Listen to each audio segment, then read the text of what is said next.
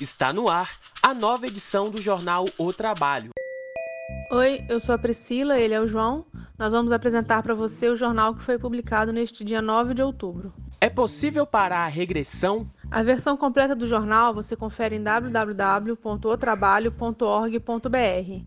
Lá tem uma versão para leitura em celular. E a seguir, a gente te apresenta o nosso editorial. Cresce no Brasil o número de vítimas da Covid-19. Hoje já são 5 milhões de contaminados e cerca de 150 mil mortos. Cresce o número de desempregados. O último dado do IBGE registrou 14,1% na segunda semana de setembro. Cresce o número de empregos, formais e informais, que foram destruídos. São cerca de 15 milhões nos últimos meses. E nos empregos que permanecem, aumenta a pressão dos patrões pela retirada de direitos. O preço dos alimentos básicos na mesa da população, o arroz com feijão do dia a dia, segue nas alturas. Cresce a insegurança alimentar para as famílias trabalhadoras. Aumenta de maneira assustadora o número de hectares atingidos pelo incêndio no Pantanal. Já passam de 3 milhões.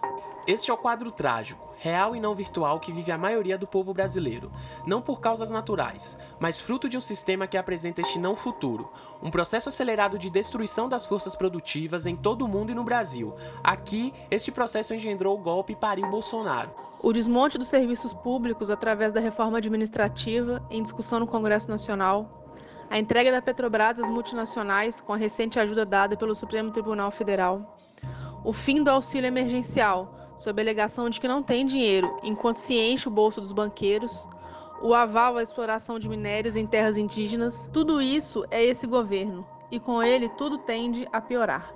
Até as missões do Fundo Monetário Internacional, o FMI, voltaram ao Brasil para dar ordens em loco, abre aspas. A implementação célere das reformas estruturais é essencial. Na ausência de evidências inequívocas da manutenção do teto de gastos, qualquer despesa adicional poderia minar a confiança do mercado. Fecha aspas. É o que ditam os missionários do FMI. A questão que se coloca é possível deter essa escalada regressiva, célere, como manda o FMI? A resposta não está dada de antemão. Os trabalhadores, a principal força produtiva, vão resistir, como resistem, como na recente greve dos Correios, até por uma questão de sobrevivência. A classe trabalhadora não tem outra opção, mas essa resistência precisa se encontrar, se somar, para dar a confiança que permita construir a força capaz de parar a escalada. Para enfrentar a ferocidade destruidora do capital, os trabalhadores construíram suas organizações, em particular o PT e a CUT, e nela deveriam poder se apoiar, foi para isso que os trabalhadores as construíram. Em primeiro lugar, é preciso sair do casulo do mundo virtual e voltar às ruas, com todos os cuidados necessários.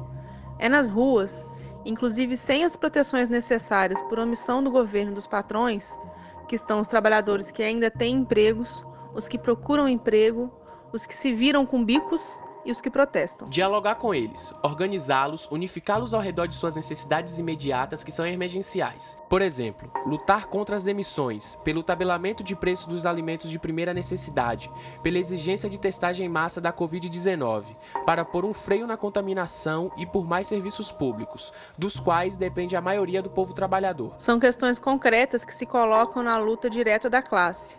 No terreno eleitoral, elas devem se expressar nas candidaturas do PT, este é um compromisso que os candidatos do diálogo e ação petista assumem, para ajudar a construir a resposta para deter a escalada regressiva que contamina o país o quanto antes, melhor. Leia e assine o jornal O Trabalho.